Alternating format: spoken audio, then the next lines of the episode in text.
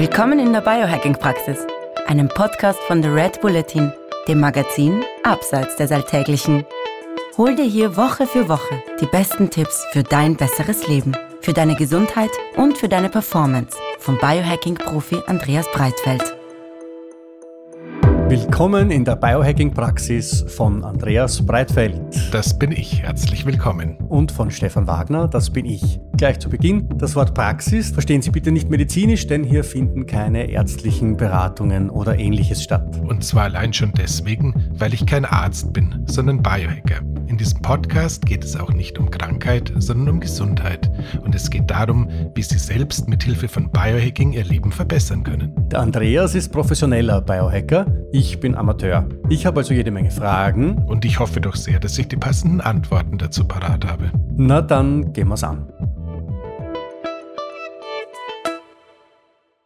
Hallo Andreas. Hallo lieber Stefan. So, wir haben schon zuletzt, als wir über das Wasserstoffwasser gesprochen haben, habe ich mit fröhlichen Gurgel- und Glucksgeräuschen unsere Hörerinnen und Hörer erfreut.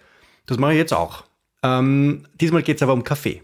Und ich habe, obwohl wir jetzt aufnehmen, an einem Dienstagnachmittag um 15.10 Uhr genau, habe ich mir einen Kaffee gemacht. Da werde ich gleich von dir mal, glaube ich, dafür eine auf die Finger kriegen.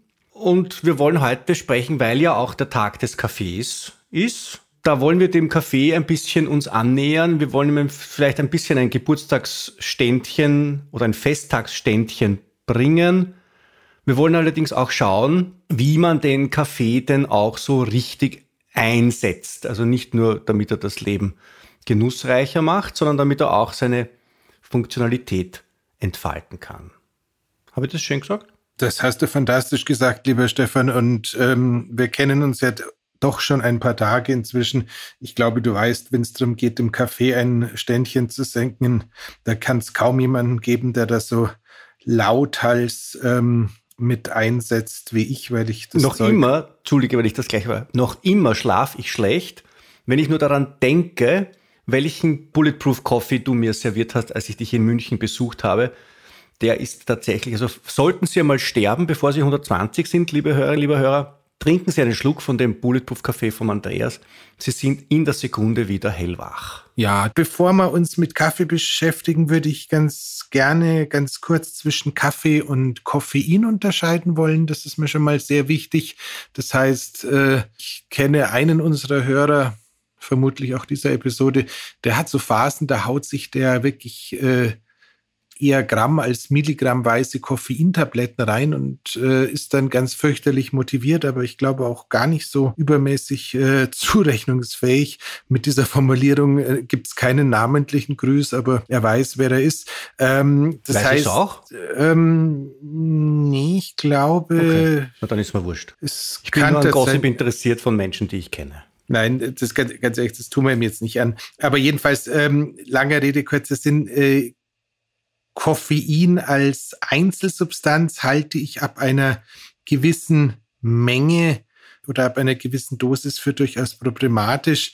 Da merken wir dann ganz schnell, wenn das Zittern einsetzt, wenn wir irgendwie dazu neigen, aggressiv zu werden, also nicht mehr motiviert, sondern irgendwas Unangenehmes, was darüber hinausgeht, dass man durchaus eine Chance hat, ähm, sich auch mit Kaffee oder beziehungsweise Koffein abzuschießen.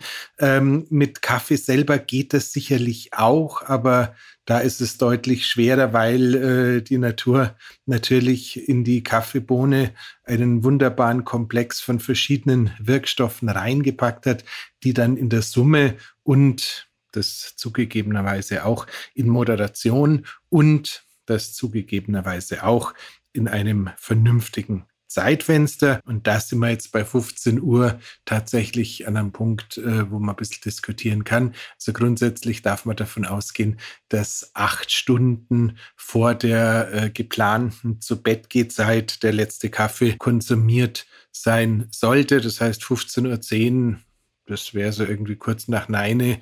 Ähm, wir haben ja noch Sommer. Ich gehe davon aus, das geht sich noch aus der klassische 16 Uhr oder 16.30 Uhr Kaffee, der in Zentraleuropa dann ab und zu so ein bisschen gefeiert wird, der könnte allerdings schon eher ein bisschen problematischer ausfallen.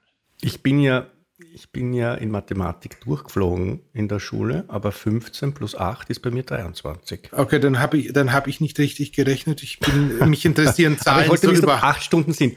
Aber tatsächlich, also sind es acht Stunden oder sind es sechs? Weil man sagt ja, da, da gibt es da unterschiedliche. Nö, ich glaube, ähm, ich glaube, es, sind, ich glaub, ich glaub, es, sind, es sind schon acht Stunden. Man darf natürlich nochmal unterscheiden zwischen diesen zwei, äh, diesem genetischen Marker, ob du jetzt ein schneller oder ein langsamer Kaffee Verstoffwechslungstyp bist. Äh, ich glaube, wenn du ein langsamer bist, sind sogar zwölf Stunden. Also da ist das Ganze nochmal deutlich problematischer. Wenn du ein schneller bist, sind es, glaube ich, tatsächlich sechs. Wenn man den Test aber nicht gemacht hat, glaube ich, fährt man mit acht Stunden schon mal relativ gut.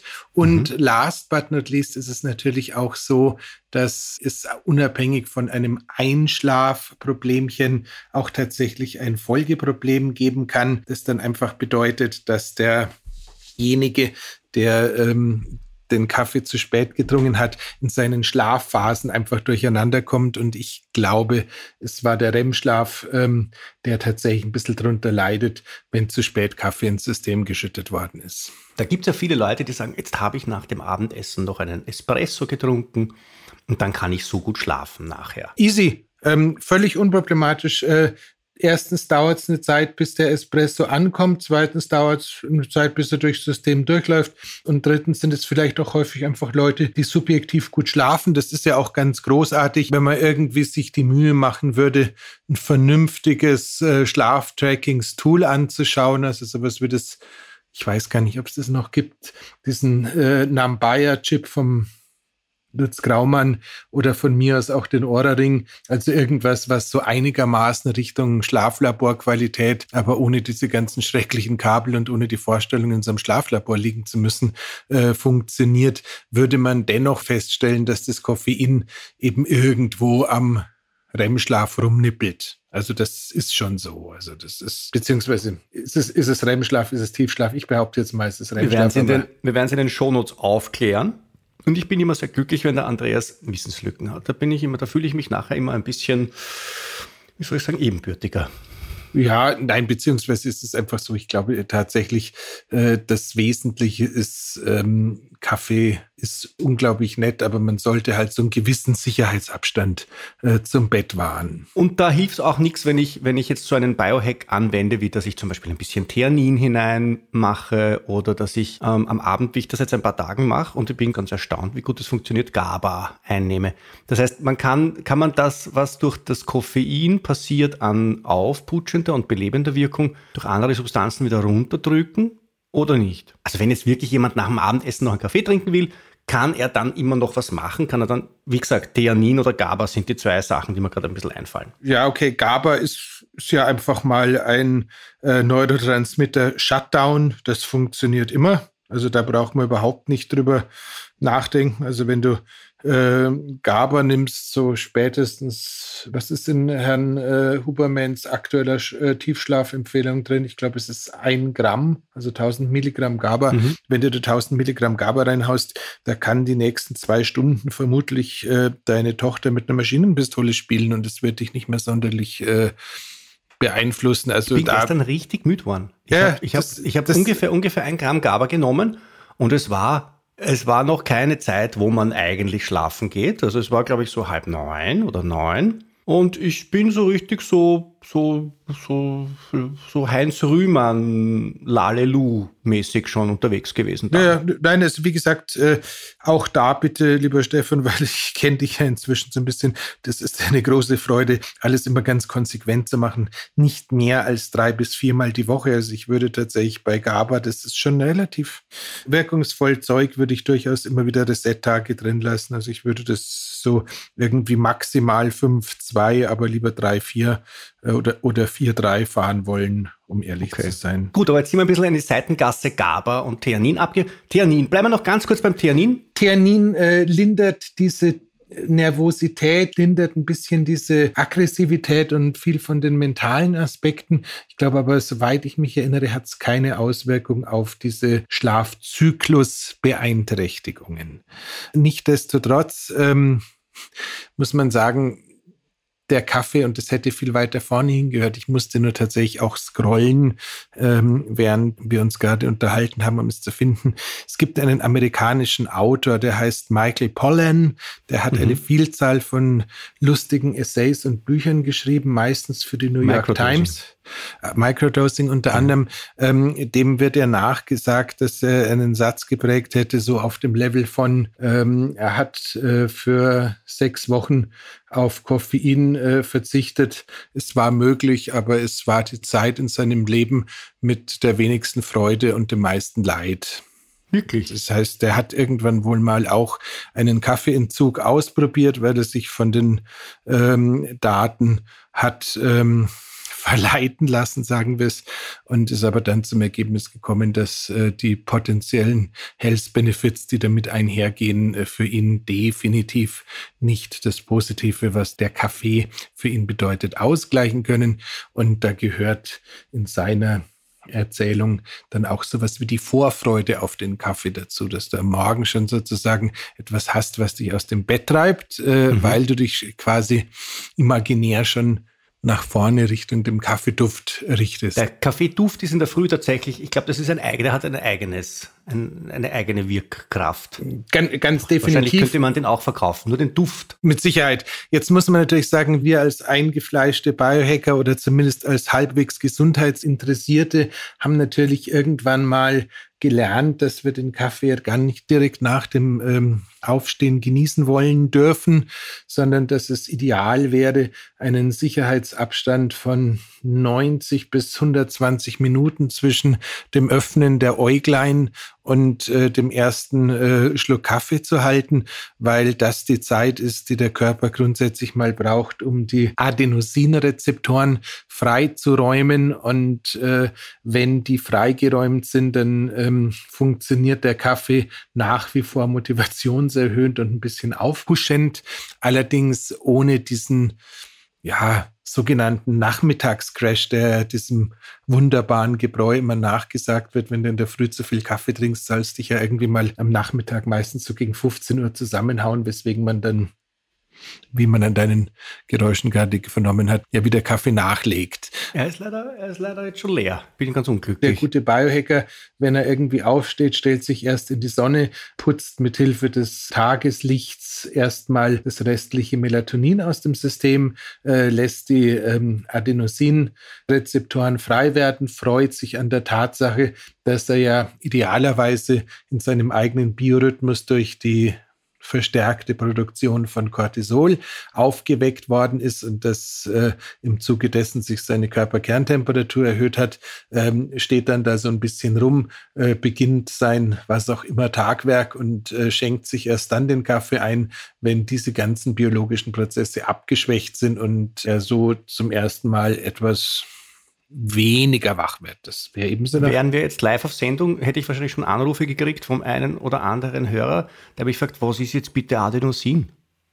Können wir das bitte? Das ist offiziell ein Botenstoff, der einfach einen wesentlichen Beitrag dazu leistet, wie wach oder unwach du dich fühlst. Das heißt, das ist, und dieses Adenosin äh, hat so Andockstellen. Genau, Rezeptoren. An den Zellen. Und wenn das Adenosin sich da draufsetzt, dann bemerkt die Zelle, aha, das Adenosin sitzt da drauf, ich bin ein bisschen müde. Gerade. Und wenn der Kaffee kommt, dann ist der Platz besetzt und wir spielen so ein bisschen Reise nach Jerusalem und das Adenosin findet keinen Platz, weil der Kaffee dort sitzt. Das Koffein vielmehr, oder? So ist es. Das Adenosin bleibt allerdings eigentlich da. Es verschwindet nicht, es wartet nur, bis das Koffein sich wieder geschlichen hat wir in Wien sagen. Und dann setzt sich das Adenosin umso lustvoller auf den Rezeptor drauf. Genau, wir haben dem können wir aber auf. Jetzt bin ich gerade so im, im metaphorischen, bin ich gerade im Furor. Ähm, und wenn wir es aber so machen, dass das Adenosin von selber seinen Platz aufgibt, weil es sagt, jetzt ist mir Fahrt, und dann das Koffein hinkommt, dann äh, verdrängt das Koffein das Adenosin nicht. Stimmt? Korrekt. Boah, super. Und das ist alles gut. Das heißt, dann, dann hat das äh, Koffein nicht die unterdrückende Wirkung vom Adenosin, sondern es hat die belebende Wirkung. Genau. Die kann es entfalten. Super. Das heißt, äh, Reise nach Jerusalem mit Warteschleife oder Reise nach Jerusalem mit Platzkarten. Das heißt, die, werden, die Verlierer werden nicht aus dem Raum geschickt, sondern sie dürfen ja. sich später wieder anstellen. Genau. So, ähm, jetzt, jetzt habe ich, also, hab ich was erklärt, was ich davor noch nicht einmal gewusst habe. Das ist, das, das ist schon erstaunlich. Das ist das, fast, schon, fast, schon, fast schon was Redaktionelles, wie man als Journalist das halt so macht. Siehst das und das nach 15 Minuten, das ist doch brutal. Der Kaffee hat tatsächlich offenbar eine Wirkung entfaltet. Das ist. Äh so, aber jetzt erzähl weiter, bitte du. Lass mich, lass mich dich nicht immer unterbrechen, Herr. Ist alles gut. Nee, ähm, du im Endeffekt, ähm, was gibt es über den Kaffee zu sagen? Äh, grundsätzlich sollte man, wie bei fast allen Stoffen, die wir unserem Körper zuführen, einen wesentlichen Blick auf die Qualität des äh, Gebräus bzw. der Bohne werfen, äh, schlicht und ergreifend deswegen, weil Kaffee unabhängig von der Wirkung ja auch noch eine Vielzahl anderes können kann und auch ein bisschen was Blödes können kann. Ähm, wenn ich mich richtig erinnere, ist es ja so, dass ähm, die lieben Polyphenole, die wir normalerweise in erster Linie im Rotwein und im bunten Gemüse vermuten, auch in der Kaffeebohne ähm, vorhanden sein sollten. Das macht uns sehr glücklich. Dementsprechend wäre es schön, wenn äh, der Kaffee nicht komplett äh, zum Kohlestaub geröstet wurde. Das lässt sich meistens dadurch verhindern, dass man auf Kaffee und Kaffeeröstungen zurückgreift, die idealerweise aus einem kontrolliert biologischen Anbau kommen und äh, am besten noch irgendwie so mit einem guten, genauen Blick auf die Herkunft hergestellt worden sind. Ähm, warum sowas so wichtig ist, das hat einerseits wieder was mit den Karma-Punkten zu tun. So ein Kaffeebauer wird gemeinhin nicht sonderlich reich und wenn der da in einem einigermaßen gut kontrollierten, liebevollen Netzwerk ähm, eingebunden ist, dann tut es am Ende des Tages den Bauern, der Umwelt und uns allen gut. Ähm, das ist der eine Teil. Ähm, der andere Teil ist aber tatsächlich auch, dass ähm, diese in Amerika gerade so bekannten Probleme mit Abfallprodukten im Kaffee äh, wie Schimmel, wie minderwertigste Qualität, die dann quasi überröstet wird, dass man nicht mehr merkt, dass da viel zu viel Sachen mehr oder minder in dem Kaffeepulver mit drin sind, die dann nicht sein sollten, die erledigen sich dadurch von selbst. Und ähm, mich hat vor gefühlt zwei Monaten mal eine ganz liebenswerte äh, Überraschungsbox äh, der Firma Afro Coffee ereilt und ähm, die hat mich aus einer großen Not äh, erlöst, weil mein bisheriger deutscher Bio-Kaffee-Dealer irgendwie Schwierigkeiten hatte, meine Lieblingssorte noch herzubringen. Und da bin ich tatsächlich dank ähm, dieser wilden Auswahl an ökologisch, ethnisch hochwertigsten, geschmacklich unglaublich leckeren äh, Kaffeebohnen. Äh, liebe Nathalie, die Vorräte sind zu Ende, by the way. ähm, ich habe ähm, schon gedacht, er hat irgendwelche, äh, genau, irgendwelche nein, es ist, nein, es ist wirklich, ist wirklich krass. Ich finde es immer wieder schön, wenn jemand äh, wirklich ein Qualitätsprodukt auf die Beine stellt, wo du einen Unterschied merkst und da tust du es einfach. Und äh, ich kann jedem nur anraten, lieber weniger Kaffee zu trinken, aber dafür die Qualität der Bohne und äh, den Herstellungsweg im Auge zu behalten, weil es, es macht einen Unterschied, es schmeckt anders und es ist ein Genussmittel und deswegen ganz äh, großer Hinweis darauf, bitte gönnt euch guten Kaffee, gönnt euch schimmelfreien Kaffee und auch an Toxinen insgesamt relativ armen Kaffee. Dazu eine, eine kurze Geschichte. Als ich begonnen habe, mich mit Kaffee und mit seiner Qualität und seiner Herstellung ein bisschen, mehr zu beschäftigen, das war dem Dave Asprey geschuldet und noch nicht dem Andreas Breitfeld, so lange ist das her. Da bin ich jetzt zu so einem Kaffeegeschäft gegangen und gesagt, ich hätte gerne einen Bio-Kaffee. Und die hat mich angeschaut und mich gefragt, ob ich wahnsinnig bin, weil Bio-Kaffee geht nicht, weil Kaffee ist dermaßen äh, empfindlich. Das ist in so, das ist in so tropischen und feuchten Gebieten wird das angebaut und das schimmelt sofort. Das heißt, da muss man mit Herbiziden und Fungiziden und allerhand anderen Ziden muss man da hineingrätschen, sonst passiert allerhand fürchterliches Zeug. Und sie hat mir irgendwas verkauft, das dann, glaube ich, zum Teil von der chemischen Industrie und nicht aus der, aus der Landwirtschaft gestammt äh, ist. Und dann habe ich aber erst gelernt, dass äh, eben dieser Afro-Coffee, den du jetzt angesprochen hast, dass der, weil der eben im Hochland wächst in Äthiopien, dass die dort einfach weniger oder gar keine in diesem Fall halt äh, so Herbizide, Fungizide und andere Zide einsetzen müssen ähm, und den Kaffee somit so, äh, schadstofffrei und bio machen können. Und das war irgendwie dann für mich schon als Erkenntnis sehr wertvoll. So, das war jetzt eine kleine Werbeeinschaltung, sie kam von Herzen und jetzt reden wir weiter. Du, ganz ehrlich, äh, wenn ich einen Dealer habe, der gutes Zeug liefert, dann soll man das auch wissen.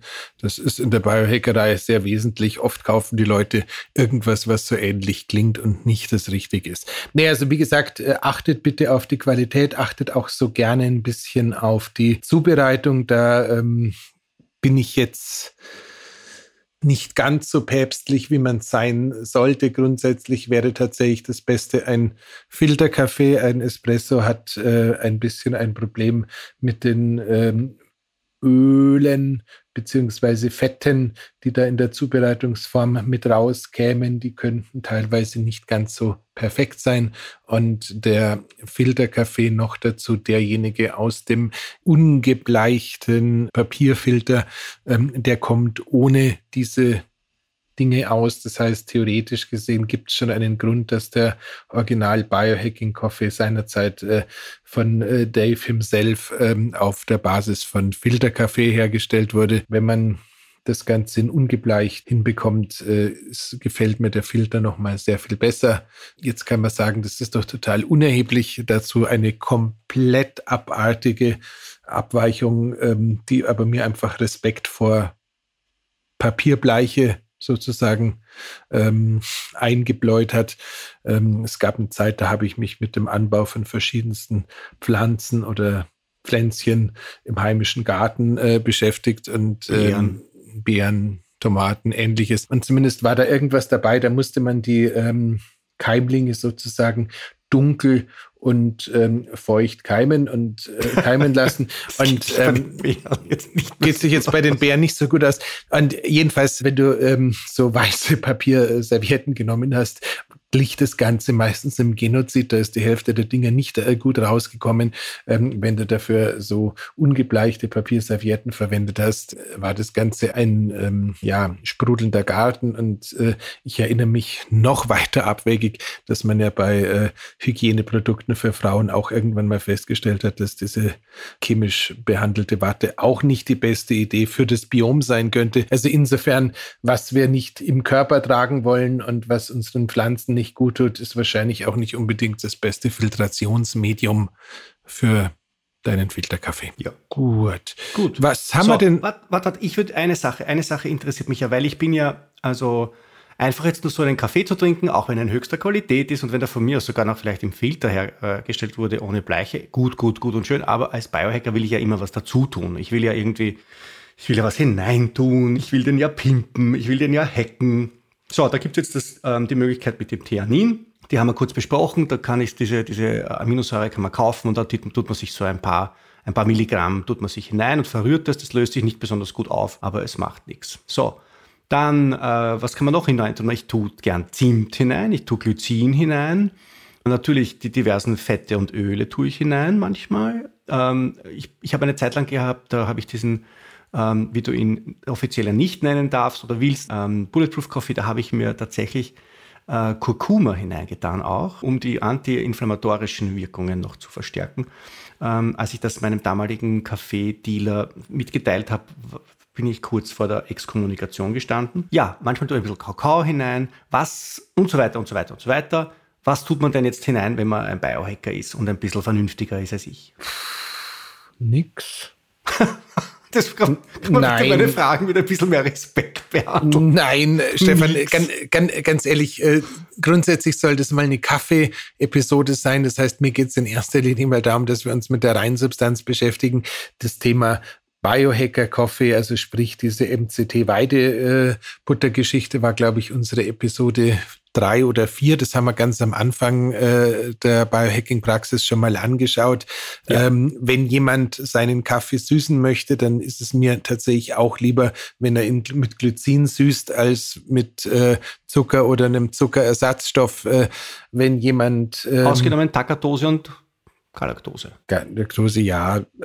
Wobei Funktionszucker natürlich auch wiederum Funktionszucker sind. Das heißt, wenn du Galaktose und Dacatose verwendest, solltest du schon äh, wissen, was die tun und warum du möchtest, dass sie das tun. Sprich, äh, vielleicht geht es dir da gerade darum, deine mitochondriale Funktion zu optimieren und schwächelnde Mitochondrien loszuwerden. Einfach so ähm, einen Zucker zu kaufen oder ja, einen Funktionszucker zu kaufen, wo irgendwie die Dose 40 Euro kostet, könnte dann ja, kann man machen, ist aber mir lieber dann, wenn du weißt, warum.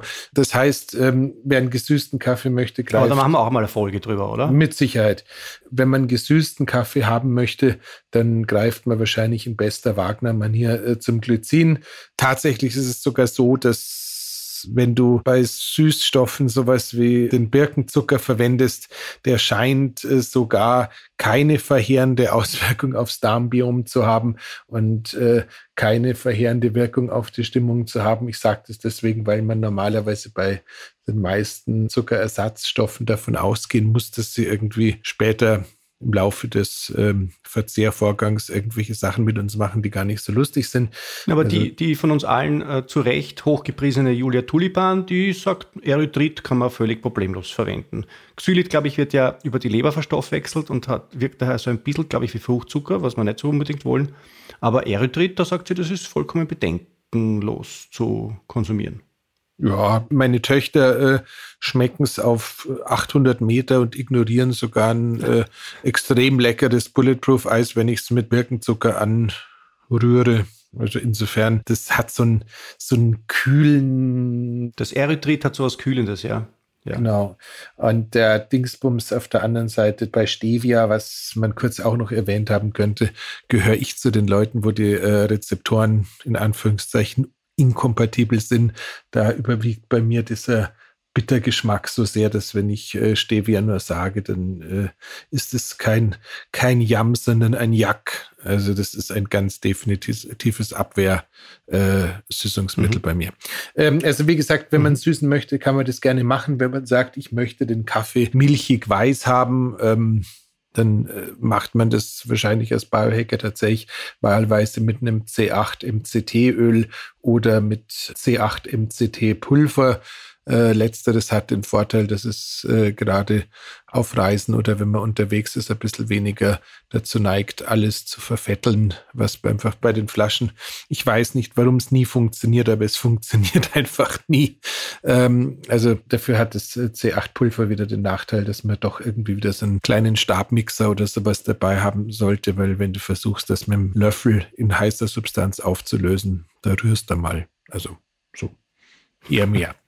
So, jetzt haben wir das besprochen. Ich würde gerne noch wissen, wir, wir haben jetzt schon ein bisschen den, das Zeitfenster für den Kaffeegenuss ein bisschen eingeschränkt. Und zwar nicht innerhalb der ersten 90 bis 120 Minuten nach dem Aufstehen oder nach dem Erwachen und nicht näher als sechs, im Idealfall acht Stunden ans Schlafengehen heran. So, und innerhalb dieses Zeitraums, innerhalb dieses Fensters Gibt es da bevorzugte Gelegenheiten, Kaffee zu trinken oder weniger bevorzugte? Ähm, sag mal mal so, ähm, interessanterweise, aber das werden wir dann nochmal anschauen, wenn du deinen Blutzuckermonitor ähm, ein, dein eigen nennst. Ähm, Der schon unterwegs und, ist. Und äh, das Ganze hoffentlich fachgerecht an der richtigen Körperstelle montiert wurde.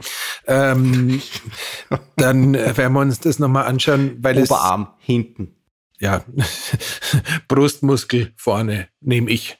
Weil ich bin, ich, ja, ich bin Seitenschläfer, mich nervt das total, wenn das Ding da hinten auf dem Trizeps Echt? umeinander hängt. Okay. Aber geht auch. Also geht, geht fürchterlich viel. Gibt es eine Diabetiker-Facebook-Gruppe, da lernst du sowas. Egal, ähm, zurück zum Hauptthema. Es ist tatsächlich so, dass äh, Kaffee ähm, und Frühstück, da gibt es, glaube ich, eine sehr lustige Korrelation, die bei den meisten äh, CGM-Nutzern auftaucht, ist, wenn sie den Kaffee so, glaube eine Stunde vor dem Frühstück trinken, spike der Blutzucker deutlich stärker, als wenn sie den Kaffee zum Frühstück genießen oder nach dem Frühstück genießen.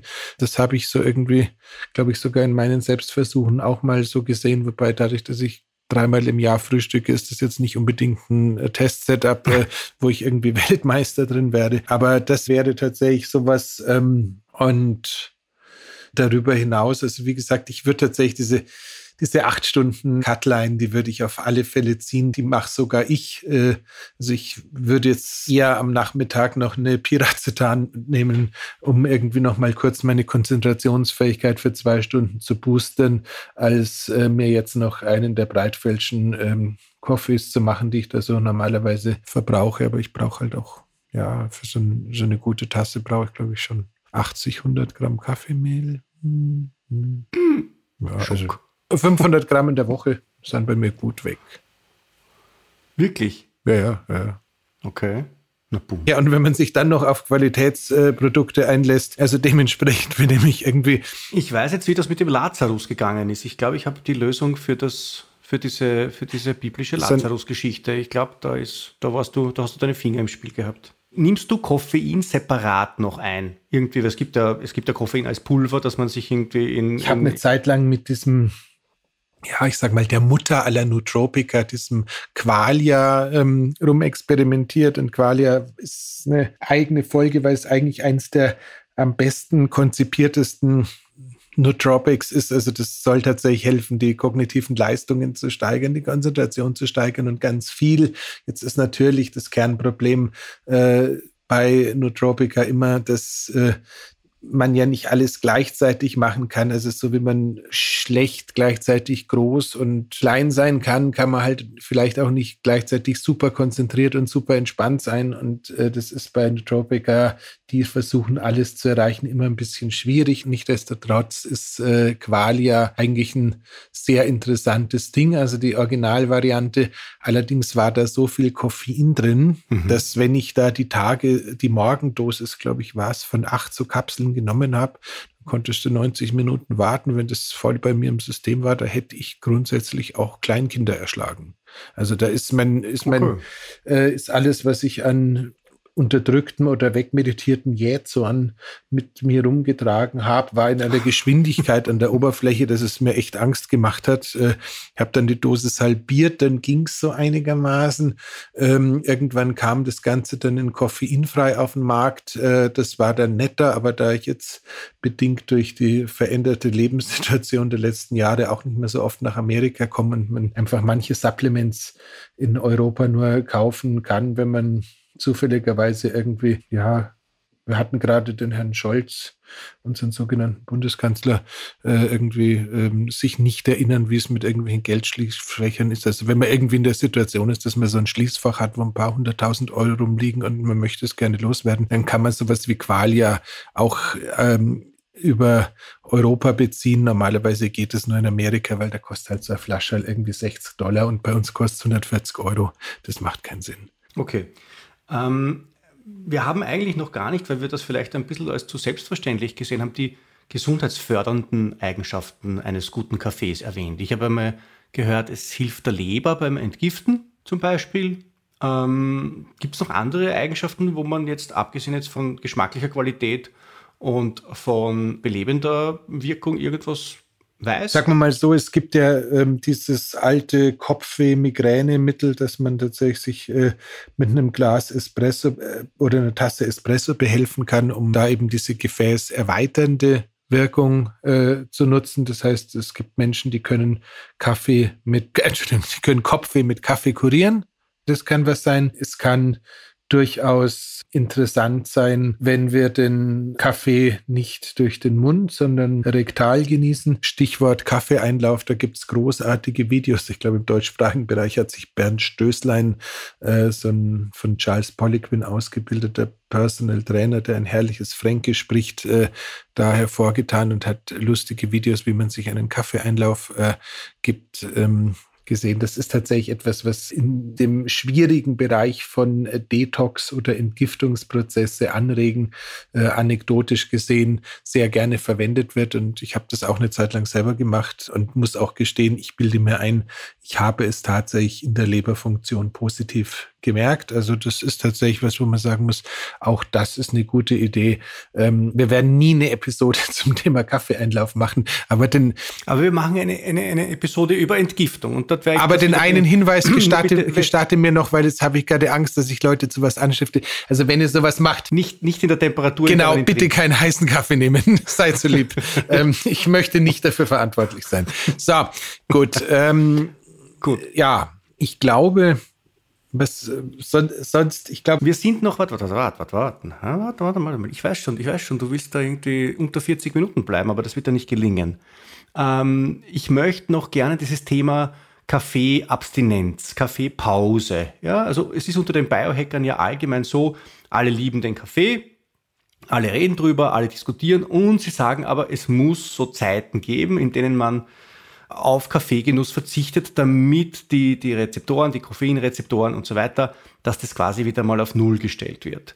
Ich glaube, du machst das ja nicht. Du hast, also deine, deine Kaffeeabstinenz ist zwischen, zwischen 15 Uhr und, und, und, und 10 Uhr jeden Tag. Zwischenzeitlich ja. Ich muss, ich muss gestehen, ähm, ich glaube, ohne den Herrn Pollern damals schon gekannt zu haben, äh, ist mir irgendwann mal aufgefallen, dass das Für und das Wider sich für mich nicht so sonderlich ausgehen. Aber ja, selbstverständlich, ähm, es gibt, habe ich mir sagen lassen, auch den einen oder anderen geschmacklich äh, interessanten, koffeinfreien Kaffee, den man äh, zu sich nehmen kann, wenn man diesen Geruch irgendwie als Stimulus haben möchte. Es kann durchaus sein, dass es sinnvoll ist. Ich muss tatsächlich gestehen, mir ist noch nicht mal 100 Prozent klar, wie dieser äh, Rezeptor Reset so genau funktionieren soll.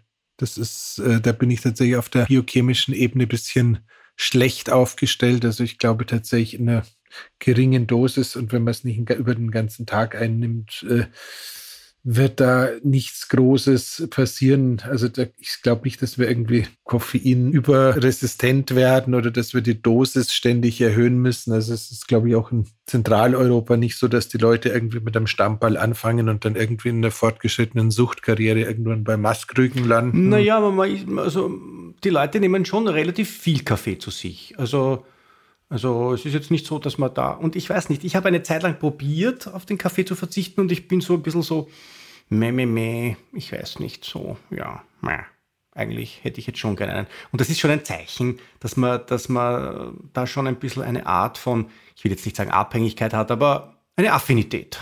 Ja, wie bei allem in der Dosis wird es irgendwann mal schwierig und klar, ähm, es gab ja auch eine Zeit, wo man gesagt hat, äh, Koffein ist sogar schrecklich dehydrierend und wenn man Kaffee trinkt, dann müsste man quasi die Menge an Kaffee, die man trinkt, nochmal in äh, Wasser ausgleichen. Das hat sich Gott sei Dank irgendwie zwischenzeitlich auch ins Land der Mythen und Meeren verabschiedet, weil ja zumindest bei einem normalen handelsüblichen Kaffee die Menge an Wasser, die da in der Zubereitung mit vorkommt, doch gar nicht so gering zu sein scheint. Das heißt, selbst der großartige Dr. Andy Galpin hat in seiner Gleichung, wo es eben um die Menge an Flüssigkeit, die man am Tag zu sich nehmen sollte, um Spitzenleistung zu erbringen oder sowas, nicht äh, den Zusatz gewählt. Und wenn du eine Tasse Kaffee getrunken hast, musst du nochmal 0,2 äh, Wasser dazu trinken, weil sonst äh, haut es dich quasi vom Hocker. Also Nein, Stefan, es ist tatsächlich so, äh, wie mit allen Dingen, äh, wenn man das in haushaltsüblichen Mengen, also so irgendwie ein bis drei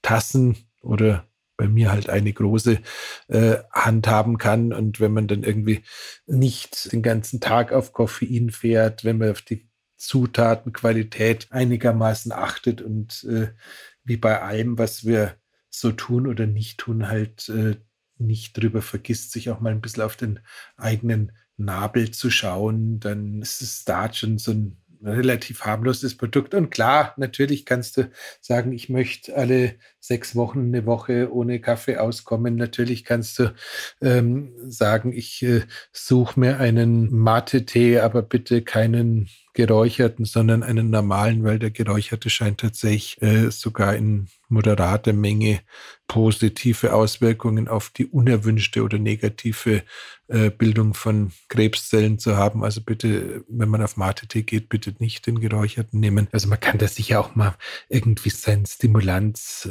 austauschen oder sowas in der Art. Aber ich muss ganz ehrlich sagen, in der heutigen Zivilisation schätze ich jetzt Kaffee nicht unbedingt als den äh, wahnsinnigen Gesundheitsfeind ein, der da teilweise in den Medien so ein bisschen hochgekocht wird. Gut. So, jetzt sind wir in Wahrheit ein bisschen durch, oder? Jetzt fällt mir nämlich auch nicht mehr so viel ein. Wir sind unter einer Dreiviertelstunde geblieben. Immerhin. Dann überprüfe ich jetzt einmal mein Kurzzeitgedächtnis und mache eine kleine schnelle Zusammenfassung. Kaffee, der Andreas ist ein großer Fan und Befürworter und am besten, man wartet nach dem Erwachen ungefähr 90 bis 120 Minuten und man trinkt den letzten Kaffee Minimum sechs bis besser acht Stunden vor dem Schlafengehen. Dann schläft man auch besser und der REM-Schlaf bleibt unberührt. Der Andreas empfiehlt des Weiteren vor allem auf die Qualität des Kaffees zu achten, das heißt Bio und natürlich auch Fairtrade, dass das Ganze irgendwie ein, ein Gesicht hat. Und der Andreas ist nicht so sicher ähm, wie ich, dass man unbedingt noch irgendwelche Substanzen dazu tun muss, um das Ganze noch zu hacken. Äh, außer natürlich am Vormittag, wo er seinen, seinen Biohack äh, Bulletproof Kaffee mit äh, Butter und MCT-Öl verfeinert. Also meine Idee, das jetzt irgendwie noch mit äh, Butter und MCT-Öl und Kurkuma und Kakao und Glycin und Theanin zu machen, da ist er ein bisschen kritisch dem gegenüber. Aber na, er ist, er ist ja Na, Stefan, entschuldige, dass ich da reingrätsch. Kaffee ist in erster Linie ein Genussmittel. Wenn es dir besser schmeckt, wenn du da die halbe Küche reinschüttest, dann ist es halt so. Das ist ja auch fein. Ich brauch's halt nicht. Ja. Nein, also ich meine, also, also ich habe eine Zeit lang war ich sogar so, dass ich mir nicht nur Kurkuma hineingetan habe und natürlich auch Zimt, klarerweise, äh, sondern auch Ingwer weil Kurkuma, Zimt und Ingwer natürlich zu dritt dann auch noch wunderbar diese äh, antiinflammatorischen Wirkungen haben. Und ich muss sagen, ein Kaffee mit, mit Ingwer, ich weiß nicht genau. Ja? Also da war ich nie ein großer Fan von, aber meine meine Begeisterung für die Wirkung Das so ist schön. Nein, nee, also ganz, ganz kurz auch da wieder, es kommt ja auch auf die Uhrzeit an, wenn du es irgendwie in der Früh vorm Sport dir äh, einen Kaffee mit viel Kurkuma reinhaust, dann äh, kannst du dir wahrscheinlich viel von dem Sport, zumindest wenn du irgendwie Richtung Körpermodulation äh, gehst, wieder ersparen. Es kommt ja auch immer darauf an, was mache ich, warum mache ich es und äh, deswegen würde ich es teilweise vielleicht einfach lieber einfacher halten, weil vielleicht die Nebenwirkungen sich gegenseitig überfahren und klar ist ein Zeil und Zimt äh, eine super Idee für den Blutzuckerspiegel, um den stabil zu halten. Aber warum sollte ich jetzt ein Zeil und Zimt in meinen Kaffee reintun, wenn ich sowieso nicht vorhabe, danach was zu mir zu nehmen, was den Blutzucker in irgendeiner Weise bewegt? Naja, wenn ich vorher was gegessen habe. Dann dürfte es schon wieder zu spät sein. Du müsstest, du, müsstest, das müsstest du wieder andersrum. Aber kann, kann, ah. das testen wir dann, wenn der das Button da ist. Wenn ich mir die, wenn ich mir die Plakette an, den, an irgendeinen Körperteil geheftet habe. Äh, mit diesem so, Bild verabschieden wir uns. Ja, du hast noch gesagt, Achtung, Achtung, nein, nein, nein, nein, nein. Du hast doch gesagt, wenn man es gesundheitlich optimieren möchte, dann Filterkaffee und zwar aus einer ungebleichten Filter, Pops, Filterpapier-Sache. So, aber jetzt glaube ich, genau. sind wir durch. Da die Song, packen wir es ein. Ja. Dankeschön. Bis zum Vielen nächsten Dank, Mal. Lieben. Bis bald. Ciao. Wiederschauen.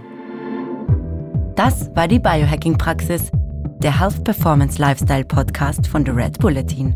Mehr davon findest du überall, wo es Podcasts gibt, auf www.redbulletin.com und natürlich in unserem Magazin. Stefan Wagner schreibt im Magazin Carpe Diem eine Kolumne über Fort- und Rückschritte im Leben eines Biohackers. Andreas Breitfeld ist der Red Bulletin-Experte für Biohacking. In München betreibt er das europaweit einzigartige Biohacking Lab Mehr Infos dazu findest du auf www.breitfeld-biohacking.com. Hat dir unser Podcast gefallen? Dann freuen wir uns über deine Bewertung. Und noch mehr, wenn du uns weiterempfiehlst.